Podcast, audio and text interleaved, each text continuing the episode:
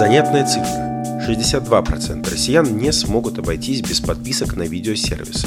К такому выводу пришли аналитики Рамблера, которые опросили более 400 тысяч пользователей интернета в конце апреля 2022 года. Из них 34% не ощутили потерь после ухода зарубежных стриминговых платформ, потому что всегда пользовались отечественными сервисами. Четверть респондентов сменили западные аналоги на российские. 23% временно отменили все действующие подписки, а 17% пока продолжают пользоваться услугами иностранных компаний. В марте и апреле 2022 года из каталогов видеосервисов россияне предпочитали следующие жанры.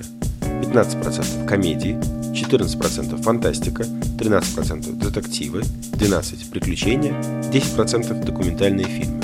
Остальные категории набрали менее 10% голосов.